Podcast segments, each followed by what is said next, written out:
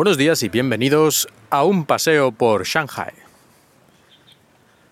Esta semana he tenido el placer o el sufrimiento de asistir como parte del Tribunal de Defensa de Tesis de los alumnos de la carrera de español. Y como en otras ocasiones me he dado cuenta de un hecho generalizado, y es que los estudiantes chinos, por lo menos esa es mi impresión y mi experiencia, no saben realmente hacer análisis críticos, hacer reflexiones en profundidad y así en general llegar desde unos hechos, una exposición de unos hechos, a unas conclusiones. Estas tesis, esos trabajos finales de carrera de estos alumnos, de estas alumnas, la verdad, porque eran todas chicas menos una, pero bueno, eso sería otro tema. Muchos de estos trabajos tenían magníficas exposiciones de lo que era toda la parte de, los datos, de la información, de explicar el tema. Todo eso estaba muy bien, muy bien explicado.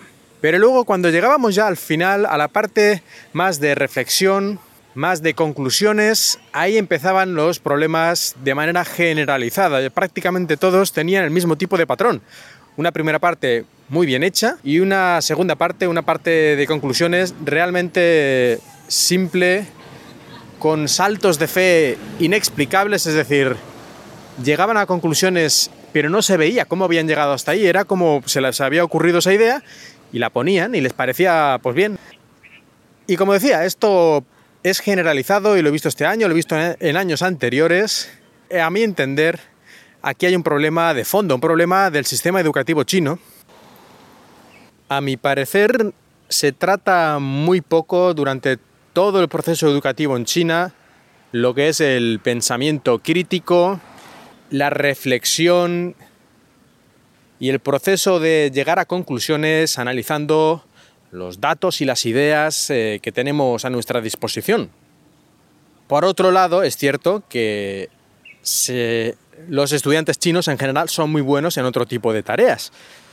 En general en las matemáticas y otro tipo de ciencias la cosa va bastante bien, porque ahí no realmente puede ser complicado procesar y hacer las diferentes operaciones matemáticas o químicas para lograr un resultado, pero al fin y al cabo se trata de aplicar unas fórmulas y aplicar unos conocimientos más o menos fijos.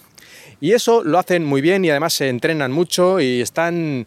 Bueno, yo he visto algunos de los libros que utilizan en secundaria de matemáticas era y e, es que no entendía nada prácticamente de lo que allí ponía y era, ya digo, un libro de secundaria, no era universitario.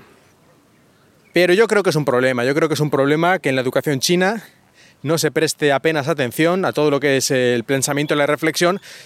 Y yo no sé si esto es por toda la tradición confuciana en que se refleja en toda la sociedad china, del respeto extremo al maestro y que lo importante es escuchar lo que, lo que nos dicen y aprender de sus palabras y todo eso, y no tanto pensar por uno mismo, que no digo que no se le dé ninguna importancia, pero como que parece que está un poquito más en segundo plano, o si también tiene que ver con el tipo de sistema social y político que hay en el país. O puede ser que sean las dos cosas. En todo caso, yo creo que esta es una de las principales razones por las que China tiene muy difícil, a pesar de lo que se suele decir en los medios de comunicación y algunos expertos, tiene muy difícil convertirse en un líder mundial. Sí, China tiene muchísima población y eso para ciertas cosas puede ser muy útil. Tiene también una población relativamente joven todavía y con muchas ganas de trabajar y todo ese tipo de cosas. Y ha creado en los últimos años un montón de empresas de alta tecnología, en fin, desarrolla la economía y la industria de manera muy rápida y por lo tanto parece que debería llegar en algún momento en el futuro, no demasiado lejano, a ser un líder mundial sin ninguna duda. Y seguro que va a ser un país muy importante, y es un país muy importante en el mundo, China. Pero sin innovación, sin nuevas ideas, eso realmente es muy difícil de conseguir.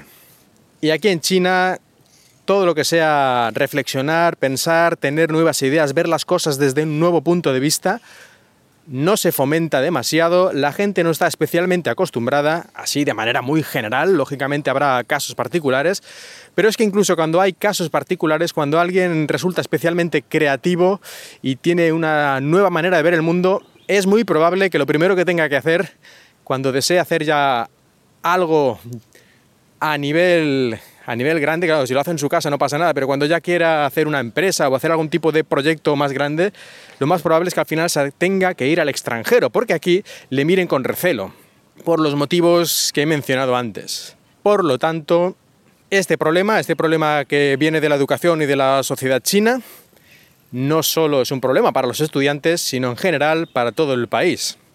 No creo que se solucione en ningún momento próximo en el tiempo, a no ser que cambien mucho las cosas, como digo aquí habitualmente.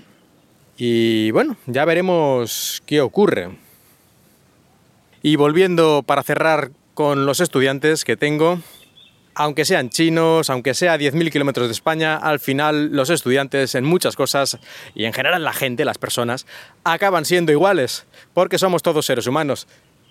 ¿Y por qué digo esto? Porque como siempre, yo creo que pasa en todos los lugares, prácticamente todos ellos entregaron sus documentos, sus memorias de tesis, a ultimísima hora.